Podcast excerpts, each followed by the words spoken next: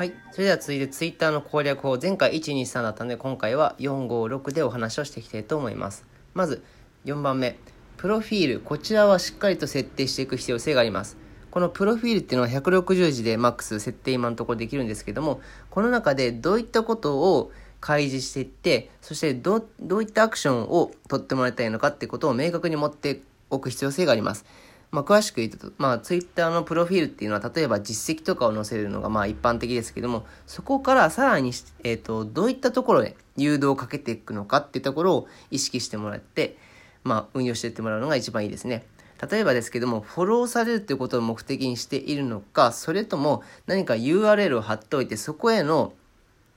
まあ、動線としてそのプロフィールを使っていくのかって、まあ、細かく言ったらどれだけでも分けれるんですけども、自分が一番狙いとしているアクションっていうのはどれかっていうことについて考えてプロフィールを書いていかなければなりません。まあ、例えば私の今の現段階のプロフィールの書き方ですけども、まあ、公式のサイトを作っていますので、そちらに一番アクセスをしていってほしいんですよね。で、そちらに入っていってもらえば、こういったラジオ放送のまあ、更新とかもキャッチできますし、また Twitter とか LINE アットとかいろんなところの媒体に、まあ、流入していくことができますので、そういったようにどこに一番自分がアクセスを持っていきたいのかっていったことを確認しながら、プロフィール欄を練り込んでいく必要性があります。まあ、お手本とする方をモデリングしていくのも結構いい作戦ですね。はい。というわけで、プロフィールはとても重要ですので、そちらの方頑張って書いていきましょう。もしまた困ったところあったら、個別で LINE の方で相談もしてますので、まあ、どしどし聞いてください。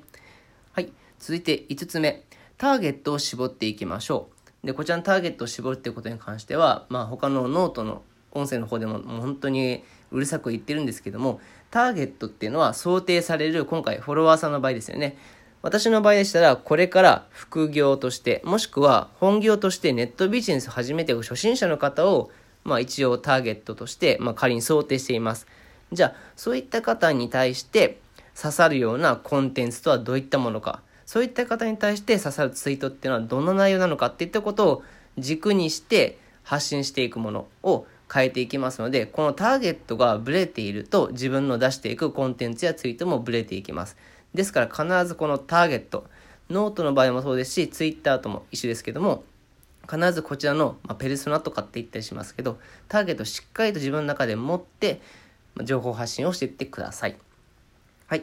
では、6つ目。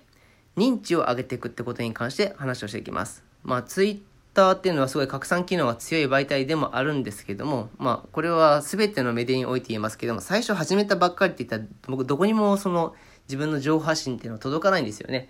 で、あの届かない情報発信っていうのは、それは無人島で大きな声で喋ってるのと一緒で、無人島であなたがどんだけ元気よく喋っても、どんだけ有益なことをつぶやいてても、それは誰も届いてなかったら、まあ、存在してないのも同じということになってしまうから、まあ、まずは認知を取っていくってことが重要です。そのために、まあ、初期の運用方法としては、まあ、一人一人本当に自分の手でもう労力をかけてって、リプライを送っていくとか、あとは企画に参加してみるとかっていった風に地道にそこは、まあ、認知を取っていかないといけないところかなっていうふうに思います。まあ、あとはツイートを自分でするにしても、ハッシュタグをつけてこう検索されやすくしていくっていうような、そういう工夫をしていく必要性がありますね。っていう風にして、まずはこの認知を取っていくってところが一番最初は大事になっていきます。一番おすすめなのはリプライですね。今、ツイッターのアルゴリズム上も、